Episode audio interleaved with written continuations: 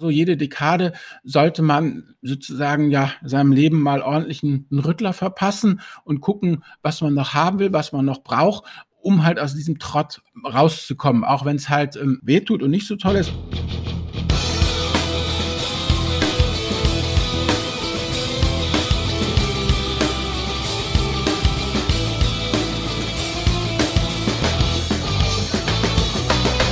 Moin Moin und herzlich willkommen zu einer neuen Folge von der Finanzvisier rockt. Nach vier Monaten wurde es mal wieder Zeit für eine neue Folge und ein neues Thema. Und Albert, wir haben uns diesmal ein Thema ausgesucht, was aus der Community kam. Grüße gehen raus hier an Luca, der hat mir eine E-Mail geschrieben, ob wir nicht über das Thema Die with Zero sprechen können. Ähm, magst du vielleicht kurz erzählen, was das überhaupt ist?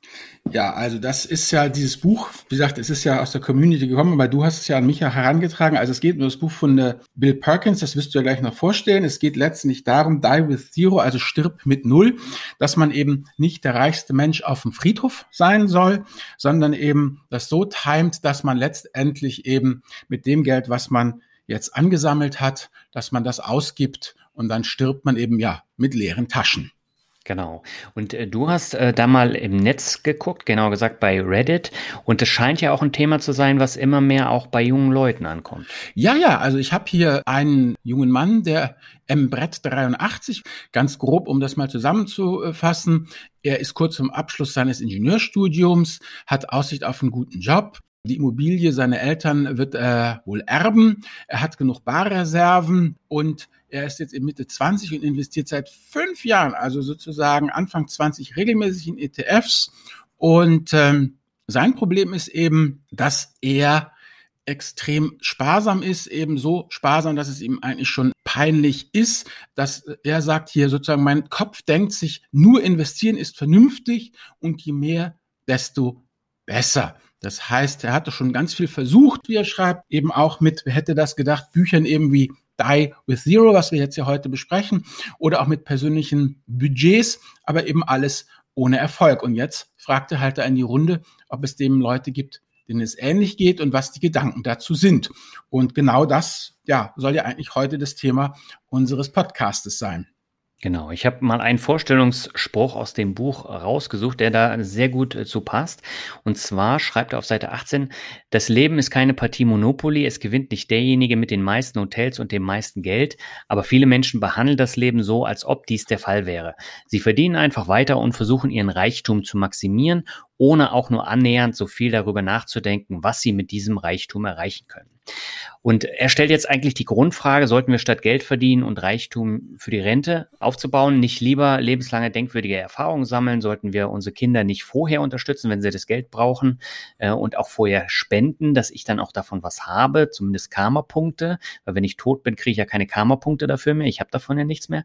Äh, und das sind so die Grundfragen, um die es geht. Ähm, vielleicht äh, magst du mal etwas zur Grundidee sagen.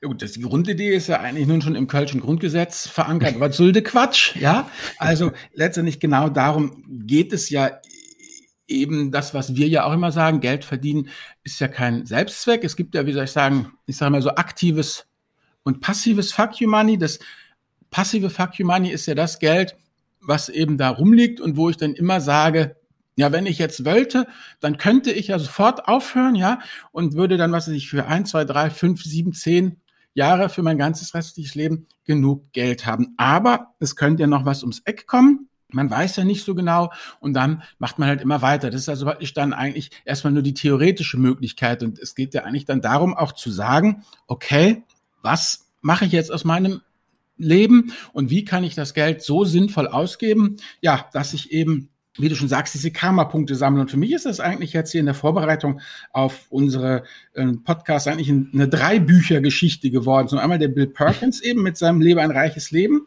Na gut, dann gibt's halt von Greg McKeown noch ähm, Essentialism, also da geht's um, um die essentiellen Geschichten im Leben und eben von James Wallman Stuffocation. Da geht's in diesen Büchern eben drum, mit was willst du dir eigentlich dein Leben vollstopfen? Und die schlagen eigentlich alle drei eben in dieselbe Kerbe ich finde diese Idee gut und vernünftig, mhm. weil wie gesagt, als Ingenieur fragte eben, wie du sagst, ne, wie kann ich ein maximal erfülltes Leben führen? Aber das Problem ist auch, was man halt auch ein bisschen sehen muss, A ist er Amerikaner was ich eigentlich sehr schön finde, also weil er einfach diesen hemmungslosen Optimismus hat, weißt du, nicht diese sorgenschwere Bedrücktheit, die man doch oft in Deutschland findet, die tausend Probleme aufzählt. Also es ist schon wirklich ein, ein, eine wirklich optimistische Geschichte. Auf der anderen Seite muss man natürlich auch sagen, dass Herr Perkins halt wenn ich den Wikipedia-Eintrag trauen darf, irgendwo zwischen 50 und 400 Millionen Dollar Vermögen hat, die er eben mhm. als Energietrader verdient hat. Und er ist so um die 50. Also von daher muss man das halt schon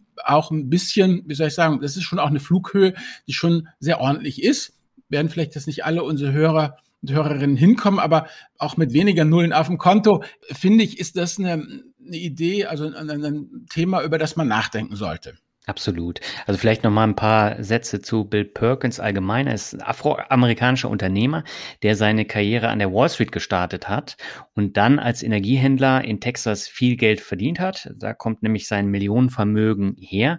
Und im Buch steht auch, heute ist er für seinen glamourösen Lebensstil, Pokerspiele mit hohem Einsatz und unverschämte Wetten bekannt. Das sagt natürlich auch viel aus, äh, wie er seine Erinnerungsdividenden, wie er sie immer nennt, dann schön ausgibt. Und eine Geschichte aus dem Buch ist mir besonders hängen geblieben.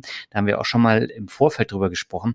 Er hat für seinen 45. Geburtstag alle seine Freunde aus allen Phasen seines Lebens und seine Familie auf die Karibikinsel St. Barts eingeladen.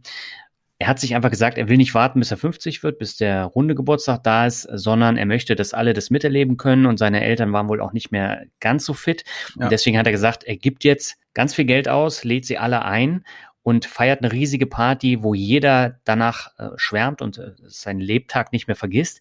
Und letztendlich hat er damit auch recht gehabt, denn sein Vater äh, ist vor seinem 50. Geburtstag verstorben und seine Mutter ist jetzt auch nicht mehr in der Lage, dahin zu fliegen. Von daher ähm, war es ganz gut, dass er es vorgezogen hat und äh, diese Millionenparty gemacht hat. Er hat, glaube ich, auch noch äh, Sänger eingeladen und äh, das muss zig Millionen gekostet haben. Ja, genau. Aber wie gesagt, das geht ja auch auf, auf kleinerem Niveau. Grundsätzlich, das ist es halt. Die Zeit verrinnt halt und. Das ist noch, was man ja des Öfteren dann auch hört, wenn äh, die klassische Rollenaufteilung, wenn er halt die ganze Zeit arbeitet und auf einmal ja, sind die kleinen Kinder alle groß und gehen aus dem Haus und man hat eigentlich von dieser Zeit nichts gehabt und es kommt ja auch nicht mehr zurück, auch wenn es dann vielleicht Enkel gibt, aber das, äh, ja, wie soll ich sagen, Vater-Kind-Verhältnis ist halt anders als Opa-Enkel-Verhältnis, mhm. die ganzen Geschichte. Also wie gesagt, ich finde es sehr gut. Was ich mir nur manchmal nur denke, ist, er macht es ja eben so eine Geschichte, wo er sagt, gib Gas, ja, und äh, äh, in jungen Jahren so nach dem Motto spare eben nicht. Ja? Also er hat ja auch diese Anekdote, wo er eben ja in jungen Jahren dolle gespart hat und ganz stolz war, dass er halt eben von seinem mickrigen Anfangssalär auch noch, was ich, eins, fünf, sieben Dollar sparen konnte, ja, und sein Chef ihn dann fürchterlich beschimpft hat, dass das aber kompletter Schwachsinn wäre, so nach dem Motto, wenn du, ja, so nach dem Motto, was du jetzt als, als Anfang 20er irgendwie da dir die 7,50 Dollar vom Munde absparst, ja, wenn du älter bist, wenn du 30 bist, wenn du 40 bist, ja, dann reden wir nicht mehr über 7 Euro, Dollar 50, sondern über 7.500 oder 75.000, ja, äh, Dollar, da hast du einen viel größeren Hebel. Das heißt, als junger Mann, ja, nimm die 7,50 Euro und ja, kauf dir was Schönes davon. Das muss ja jetzt nicht irgendwas zu essen sein, sondern dann organisiere ein Erlebnis dafür, ja. Und für 7,50 Euro gebe ich ja auch durchaus zu, ist ja bei mir auch so früher, für 7,50 Euro in Südostasien, weißt du, in irgendeine Backpacker-Unterkunft. Ja, heute ja. nicht mehr, um nichts in der Welt. Nicht, weil ich mir mhm. zu fein bin, sondern weil mein Rücken das einfach nicht mehr mitmacht. Äh, ähm, das ist wohl äh, schon durchaus wahr. Ist natürlich, also letztendlich, als ich mit dem Buch fertig war, habe ich mir gedacht, dieses Buch ist eigentlich ein Frontalangriff auf die frugalistische Bewegung. Der dreht Absolut, es ja genau ja. um. Er sagt, in jungen Jahren Gas geben. Und das ist aber dieser amerikanische Optimismus, der mir dem aufgefallen ist, dass er einfach dann aufgrund seiner Biografie natürlich auch davon ausgeht. Man erzählt ja dann doch immer zum guten Teil, was man selbst erlebt hat, hm, dass man halt später dann noch weitere Chancen hat und dass das Leben sozusagen es grundsätzlich gut mit einem meint. Das ist ja praktisch eine Wette auf die Zukunft, so nach dem Motto, wenn ich halt von 20 bis 30 ähm, mich nicht wirklich um meine Ersparnisse kümmere und eben nicht den langen Zinseszinseffekt nutze, sondern da zehn Jahre, ne, jeder Frugalist wird es dir sofort ausrechnen, was es dich nach hinten raus kostet, wenn du von 20 mhm. bis 30 nicht gescheit sparst. Ähm, und das eben natürlich die, ja, also ist es letztendlich so, der Frugalist sagt, jeden Euro, den du zwischen 20 und 30 sparst, der wird hinten raus eben richtig viel wert. Und Bill Perkins sagt ja, ja, das ist wahr, aber jedes Erlebnis, das du zwischen 20 und 30 machst, ist hinten raus auch viel mehr wert, weil du eben in jungen Jahren ganz andere Dinge machen kannst und auch ganz andere, also kannst einmal rein körperlich, was du aushältst mhm. und zum anderen natürlich auch, wenn du erstmal ja, wie soll ich sagen, fest eingebunden bist, womöglich eine Familie hast oder anderweitige Verpflichtungen hast, dann ist es halt nicht mehr so einfach mit halbes Jahr Backpacking oder sowas. Hm. Ja, er bringt ja auch sehr gute Beispiele. Er hat von einem äh, Freund oder Kollegen ein Beispiel im Buch. Der hat auch nicht viel Geld verdient am Anfang seiner Karriere, hat dann äh, Schulden aufgenommen und ist davon dann nach Europa geflogen für ein Jahr, glaube ich, und hat da so viel mitgenommen wie nie zuvor in seinem Leben. Und äh, Bill Perkins hat es nicht gemacht, der hat halt das Geld gespart und hinterher hat er sich darüber aufgeregt, dass er das nicht auch genutzt hat und viel mehr aus diesem Zeitraum, wo man jung ist, wo man viel machen kann äh, und wo man dann eben in diese Backpacker-Unterkünfte gehen kann und viel mehr Erinnerungsdividenden gesammelt hat. Deswegen ist er der Meinung, gerade in jungen Jahren muss, sollte man das machen, weil wenn man dann anfängt, erst mit 60 60 oder mit 70, wenn man dann tatsächlich in Rente ist, damit erst loslegt, wer weiß, ob man dann überhaupt noch so reisen kann. Das kann ich dir jetzt schon sagen, auf keinen Fall. Nee, eben. Äh, und ja. äh, nur auf der anderen Seite ist natürlich so, Bill Perkins hat halt, ja, wie soll ich sagen, bei ihm war es halt so, dass er jedes Jahr mehr verdient hat. Und sein Kumpel, für den ist es ja auch gut ausgegangen, so wie er es im Buch ja. beschreibt. Wir haben ja nun noch natürlich regelmäßig die mitleidheischenden Geschichten in Sternspiegel Fokus, wo es um gescheiterte Leute gibt, im Europäer, die in Thailand sitzen und die Thais anbetteln, weil sie überhaupt nichts mehr haben, weil genau dieses, ich erlebe was so gründlich in die in die Grütze gegangen ist. Also ich, für mich gibt es also beide Zukünfte. Das eine halt, was Bill Perkins beschreibt und das andere halt, was man halt eben auch sieht, dass die, die im Lande bleiben und sich redlich ernähren, ist halt zumindest, sagen wir mal so. Ich, deshalb bin ich auch so hin und her gerissen, ja, weil ich bin ja jetzt mhm. so Mitte 50 und jetzt sieht man das so ein bisschen auch durchaus, dass es eben ja, die super coolen, weißt du, die 20-jährigen Skilehrer, die 30-jährigen Windsurflehrer, die 35-jährigen coolen Typen und irgendwann ist der Lack halt ein bisschen ab und dann irgendwie Mitte 40 und spätestens bis 50, da ist es dann auf einmal für sehr viele zumindest durchaus auch erstrebenswert, arriviert zu sein und dann kriegen sie halt die Kurve eben eben nicht mehr, weil halt dann einfach so viel, ja, rein, äh, Wasser den Rhein halt hinunter geflossen ist. Das ist halt für mich immer so eine, so eine Balance. Also letztendlich, wenn du eben, ja, wir sagen, du kannst natürlich die with zero, du kannst natürlich mit null sterben, indem du nie was gehabt hast, ja, aber Bill Perkins will ja halt nicht, dass du was aufbaust und dann sozusagen davon so lange abknabberst, dass du halt dann eben mit, mit äh, null Euro ähm, stirbst und nicht, dass du dein ganzes Leben eben, ja, wie soll ich sagen, als Lebenskünstler eben äh, verbringst, weil irgendwann wird's halt dann doch limitieren, weil das ist halt die, die andere Seite. Also für mich persönlich habe ich so ein bisschen rausgenommen, es ist vielleicht nicht unbedingt erstrebenswert, wobei ich auch denke, dass es ja auch in der heutigen Zeit immer mehr aufweicht, dieses Schule, dann eben in meiner Generation Bundeswehr der Zivildienst, dann Ausbildung. Das gibt's ja nicht mehr.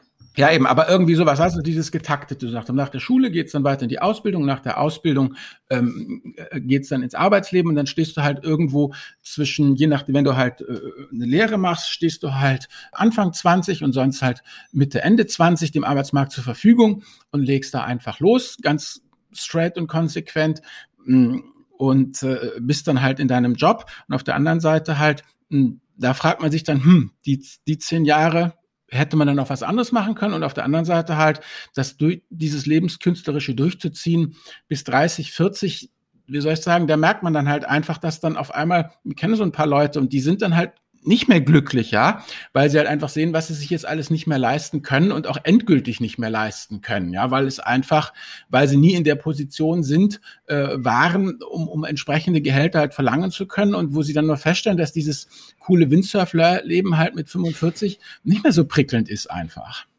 Ja, man muss schon sagen, das sind Luxusprobleme, die er da beschreibt. Und er schreibt aus der Perspektive eines Millionärs. Äh, von uns sind die wenigsten Millionäre. Und äh, da muss man dann schon ein bisschen überlegen. Also bei mir war es so, ich habe das Buch gelesen und habe äh, wirklich bei jedem Kapitel mir dann meine Gedanken dazu gemacht. Das hat mich extrem zum Nachdenken mhm. angeregt. Und ein anderes Beispiel, was er ja auch gebracht hat, ist, wenn man beispielsweise schwer erkrankt mhm. äh, und man hat nichts erlebt, außer tagtäglich zu arbeiten, zu arbeiten, aus Wochenende auf den Urlaub hinzuarbeiten, mhm. Geld zu verdienen und überhaupt nichts erlebt zu haben, dann hast du kein erfülltes Leben. Ja. Und da hat er ja auch völlig recht. Aber keiner kann einem sagen, ob man äh, schwer erkrankt das kann natürlich auch äh, nicht passieren. Und man sollte deswegen, da hat er auch völlig recht, trotzdem die positiven Lebenserfahrungen maximieren und auch in Erfahrungen investieren. Und das kann dann durchaus mal eine Auszeit sein, beispielsweise während oder nach des Studiums oder vor dem Studium, äh, dass man da beispielsweise ins Ausland geht. Hm. Habe ich ja auch gemacht, hat extrem viel Geld gekostet, aber ich zehre immer noch, selbst 13 Jahre danach davon. Hm. Und äh, da hat er dann zum Beispiel auch völlig recht damit. Mhm. Ja. Gut, also was ich halt sozusagen für mich daraus genommen ist, habe so dieses Thema, wer früh spart, verzichtet halt vielleicht auf Erlebnisse, kommt aber dafür dann auch schneller eben an den Punkt der maximalen Optionalität. Ne? Also du kannst dann voll mhm. arbeiten bis Reduktion auf Null. Und jedenfalls für mich, der Erlebniswert ist ja in gewissen Grenzen auch unabhängig vom Geld. Ja, ich sag mal, ja. du kannst auf dem Brocken spazieren gehen, das kann ganz toll sein. Du musst nicht unbedingt zum Ayers Rock fliegen, ja.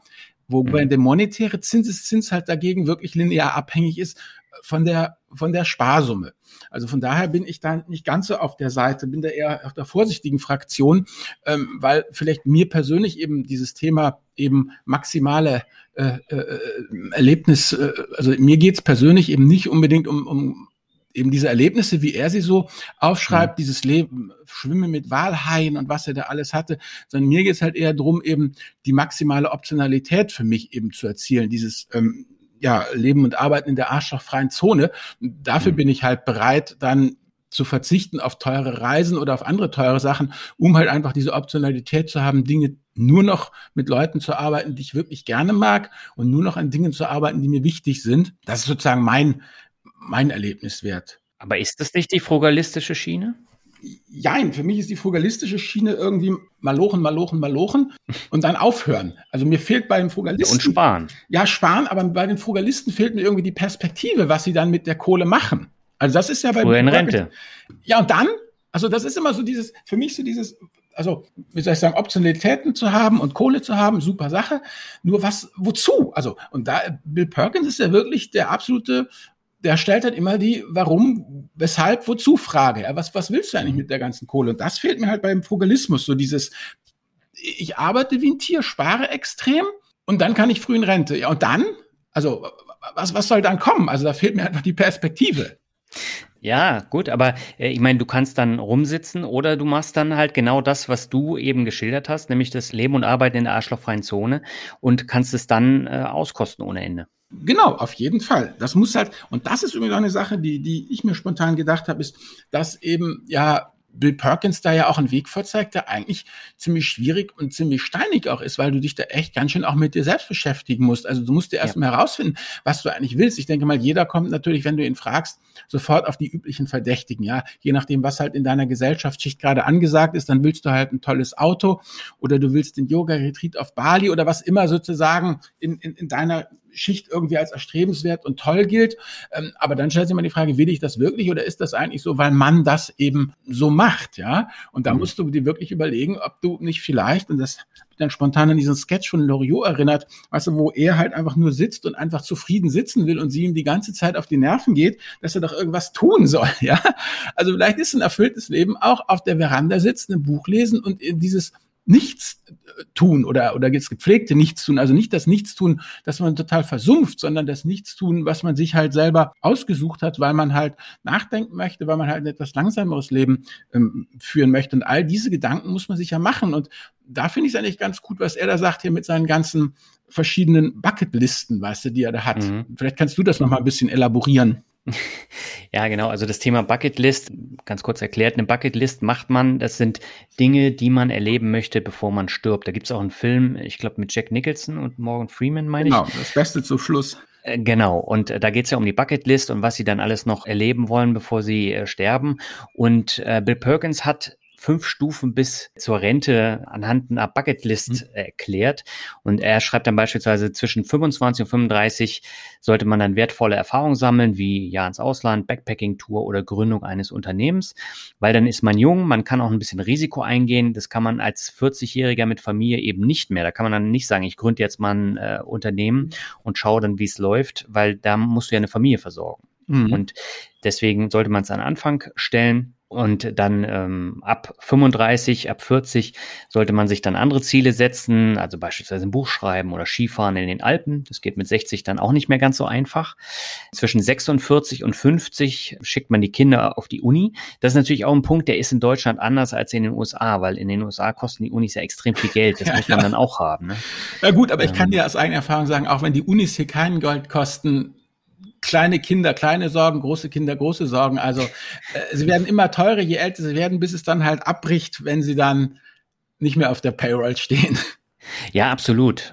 Da stimme ich dir zu. Er schreibt dann noch, Luxusurlaub oder Entdeckungsreisen sollte man dann auch in dem Alter machen, mhm. weil dann ist man noch fit genug, um äh, anstrengend, äh, anstrengende Touren zu gehen. Mhm. Dann ab 51 bis 55, also so dein Alter, Studienabschluss mit den Kindern feiern, Segeltour, neue Sprache lernen. Äh, da kann man dann alles äh, nochmal so mitnehmen. Und danach wird's dann halt so ein bisschen luxuriöser. Also beispielsweise eine Alaska-Kreuzfahrt kann man dann im höheren Alter noch machen. Da braucht man nicht so viel laufen. Äh, Campingurlaub. Mit Hurtigruten, hast du mal geguckt? Mit Hurtig, ich habe ein bisschen recherchiert. Genau, weil ich das auch gelesen habe. Du mit Hurtigruten ja. die Nordwestpassage machen willst, ja? 20.000 Euro.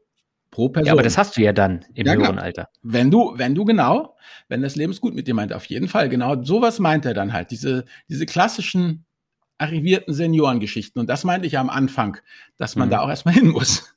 Ja, absolut. Aber ich finde es sehr interessant, was er zwischendurch eben ja. schreibt.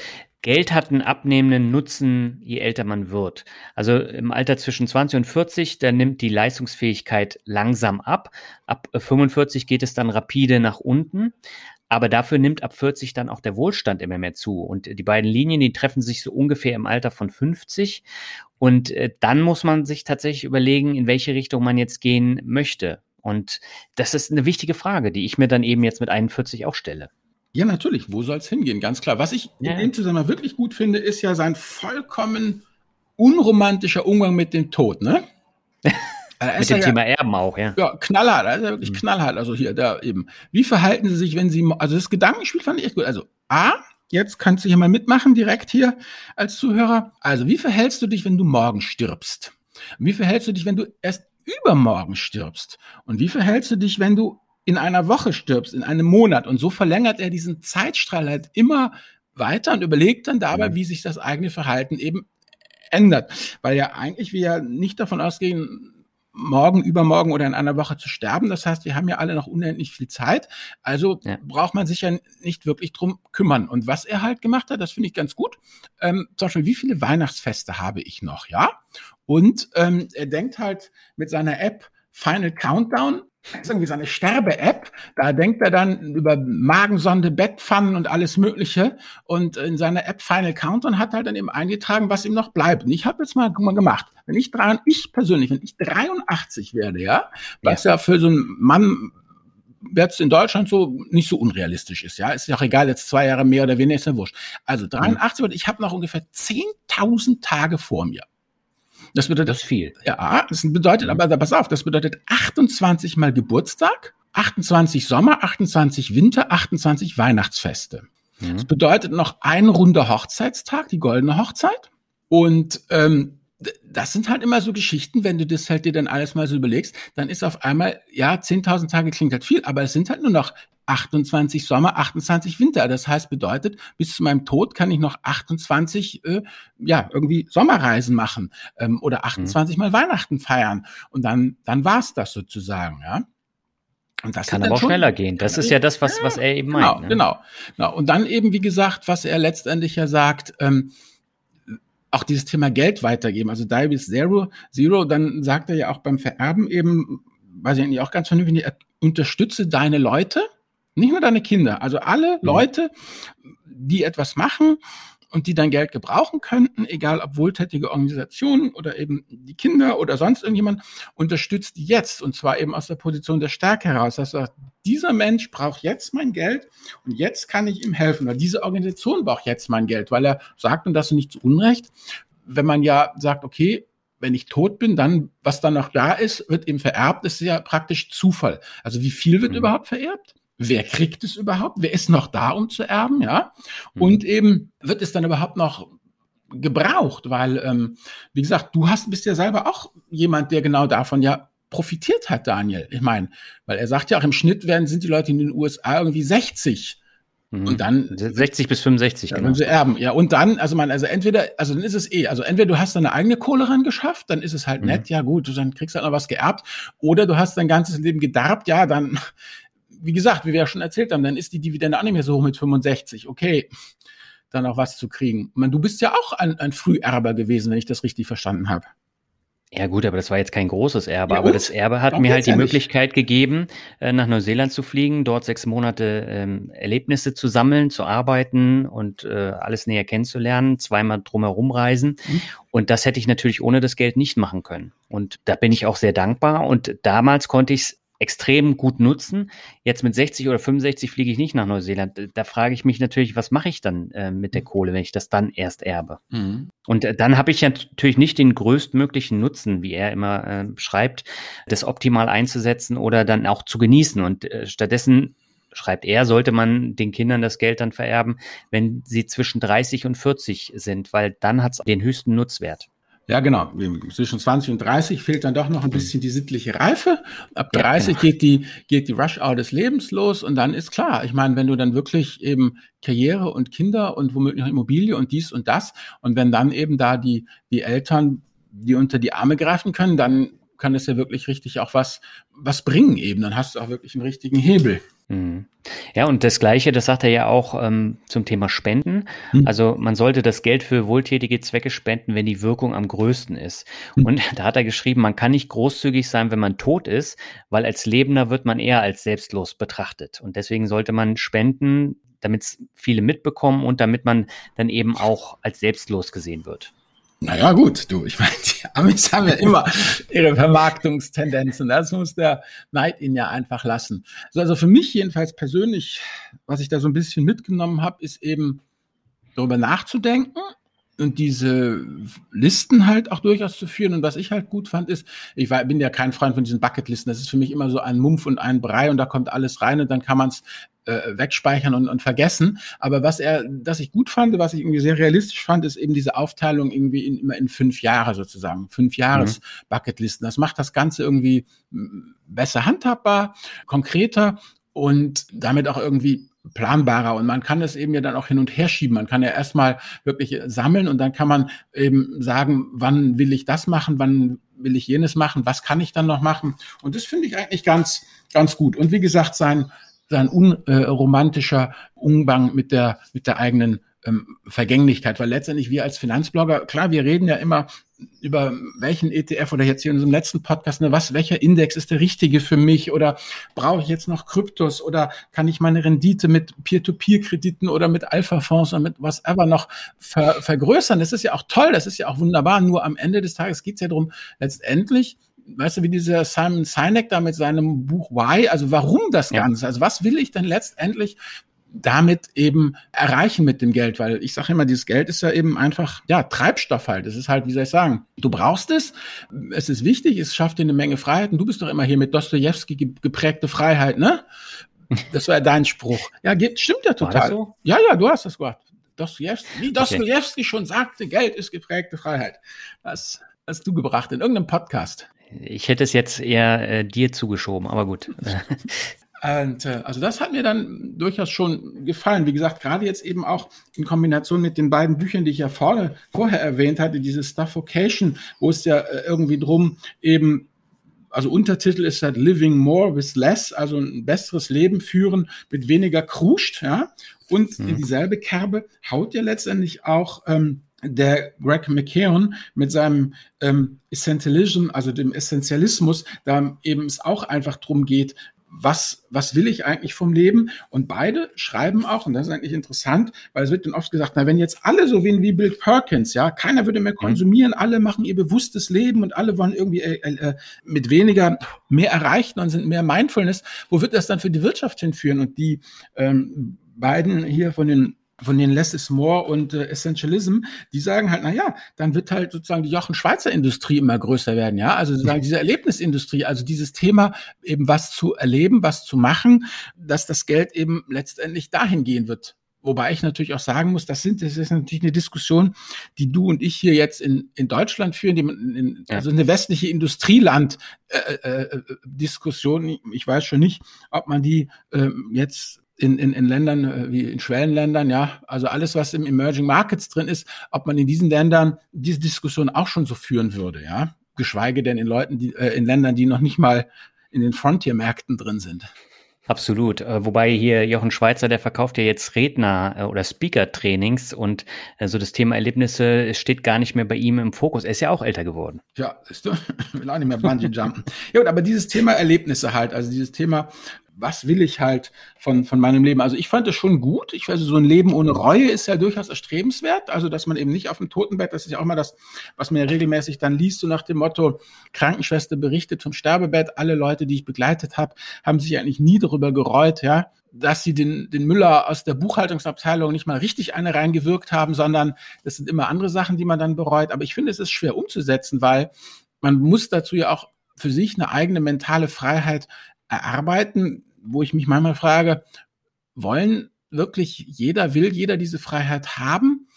Will er die wirklich? Ja, weil es ist halt schon mhm. harte Arbeit, ja. Und wie soll ich sagen, kognitive Dissonanz lässt grüßen. Man ist ja dann selber auch eigentlich im Zustand eines Suchenden, eines Umherirrenden, also vielleicht ein bisschen dramatisch, aber schon, eines Menschen, der äh, ich meine, es ist halt einfacher, die Motivationskacheln aus Instagram aufzusagen, ja, anstatt die wirklich mit Leben zu zu füllen, ja, dieses raus aus der Komfortzone oder tu dieses oder mach jenes. wenn du es dann wirklich machst, dann sieht es halt in der Praxis dann doch oft, oft anders aus. Also für mich, ich würde jetzt nicht unbedingt, also alles, was er da sagt, unterschreiben, aber für mich war ja. es ein guter, ja, wie soll ich sagen, ein, ein, guter Aufhänger, mal über dieses Thema nachzudenken und sich halt zu überlegen, ja, wie es halt ähm, weitergehen soll, weil was ich halt einfach denke, alle zehn Jahre, so jede Dekade, sollte man sozusagen ja seinem Leben mal ordentlich einen, Rüttler verpassen und gucken, was man noch haben will, was man noch braucht, um halt aus diesem Trott rauszukommen, auch wenn es halt ähm, wehtut und nicht so toll ist. Aber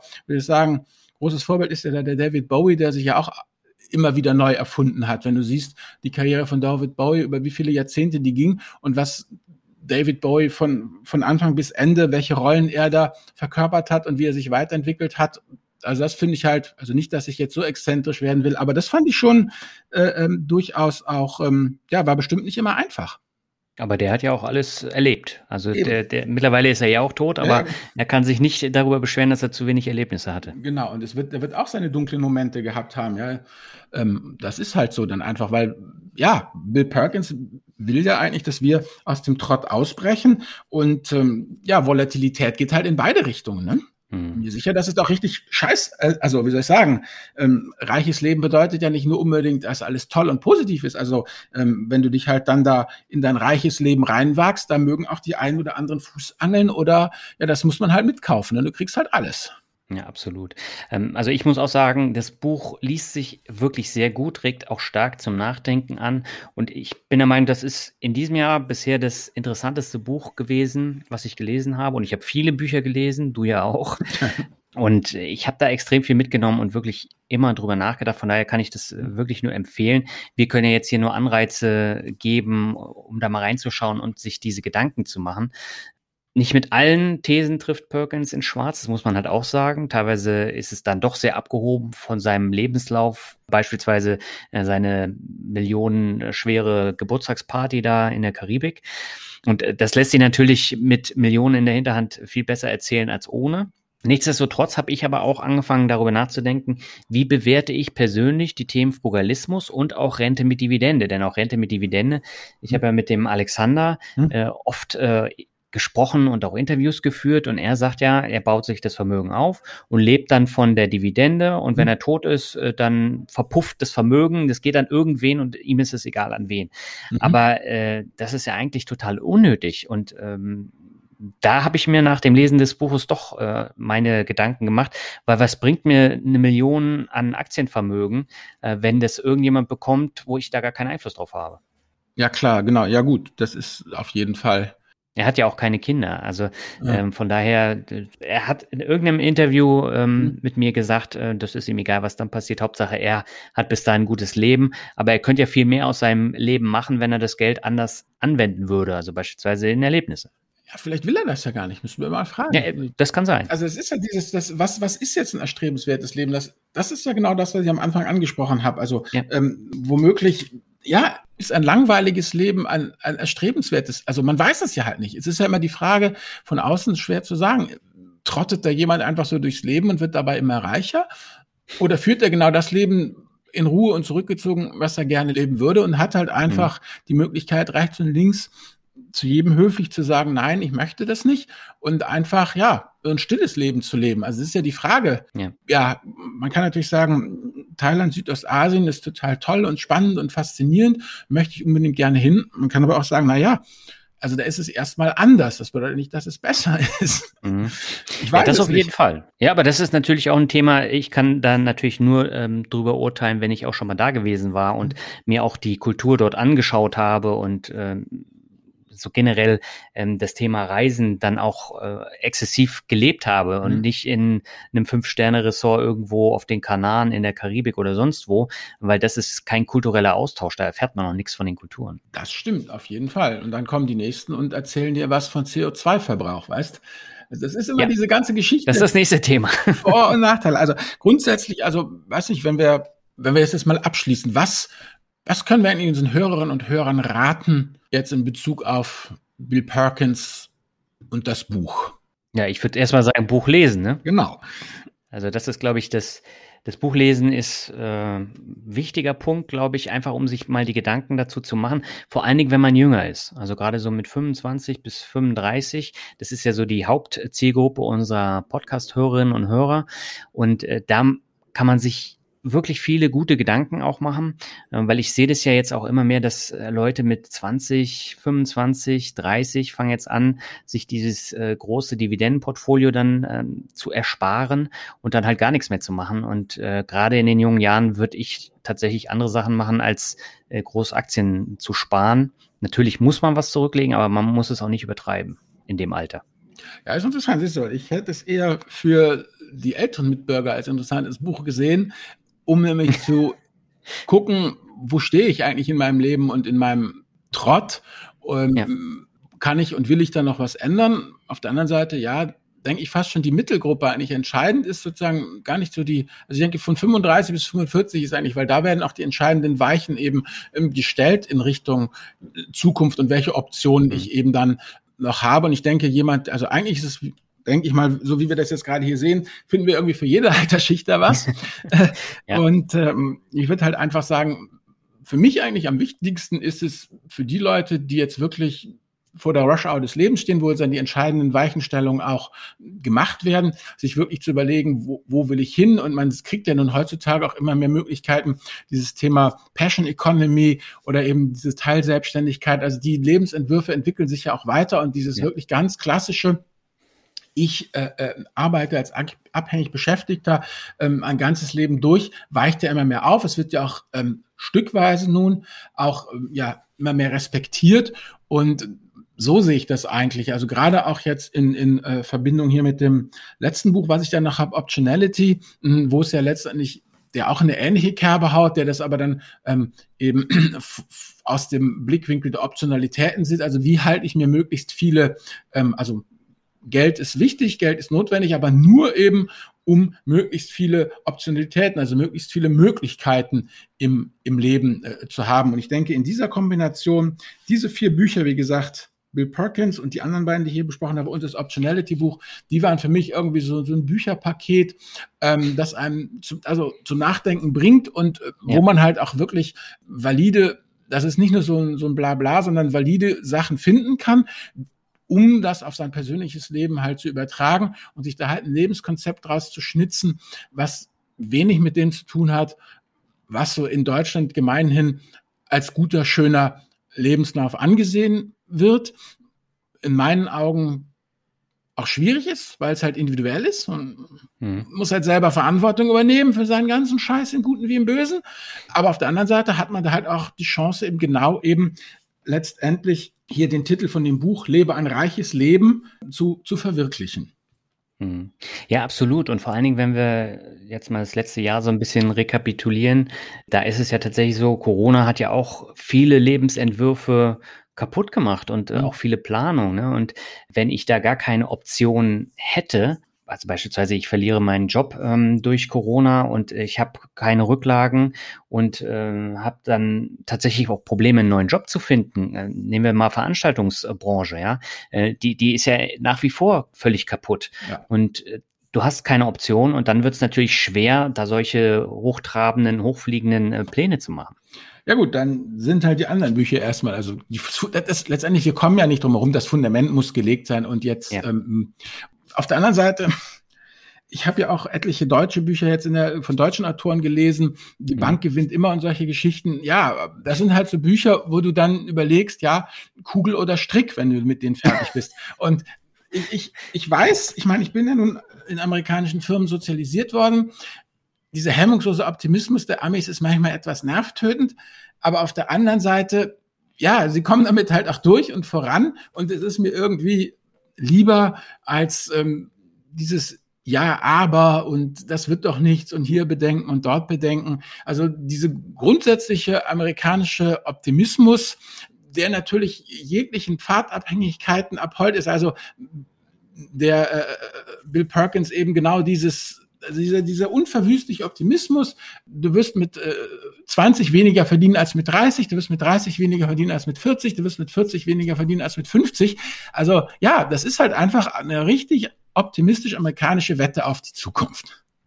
Das heißt, ähm, um jetzt mal einen Schlusssatz äh, zu fassen, wir müssen amerikanisch positiver denken. Ja, ja, weil äh, das, was du sagst, äh, ich stimme dir völlig zu. Also der Gerhard Schick mit seinem Buch Die Bank gewinnt immer.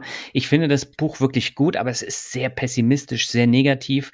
Und äh, da, es gibt nicht nur ähm, Schwarz und Weiß, sondern es gibt auch Graustufen. Und diese Graustufen, die kommen bei vielen deutschen Autoren, gerade auch Politikern, gar nicht rüber, sondern das ist alles immer negativ und scheiße. Ja. Und das ist bei den Amis tatsächlich viel, viel besser. So ist es denke damit. Das war jetzt das Wort zum Sonntag sozusagen. Super, ja, und von dir. ja, du bist halt doch auch älter. Ja, ich merke das auch jeden Tag, Albert. Aber äh, ist ja gut, dass man sich dann auch mit fortschreitendem Alter mit solchen Sachen beschäftigt und auch darüber nachdenkt. Wir sind jetzt am Ende dieser Folge angekommen. Es wird in diesem Sommer aller Voraussicht nach noch eine weitere der Finanzvisier Rockt Folge geben. Wir haben uns da auch schon äh, Gedanken gemacht und ihr müsst also nicht ganz so lange warten wie beim letzten Mal. Und äh, damit sage ich vielen Dank fürs Zuhören. Bis zum nächsten Mal. Und Albert, ich überlasse dir jetzt die letzten weisen Worte. Du, ich habe keine. Was kann gegen dein? Was keine? Ich habe keine. Das verschlägt mir die Sprache, wie gut du das okay. eben formuliert hast. Also macht's gut, meine Lieben, und lasst euch den Sommer nicht verdrießen, ob mit oder ohne Maske. Amen. Bis dahin. Ciao. Ciao.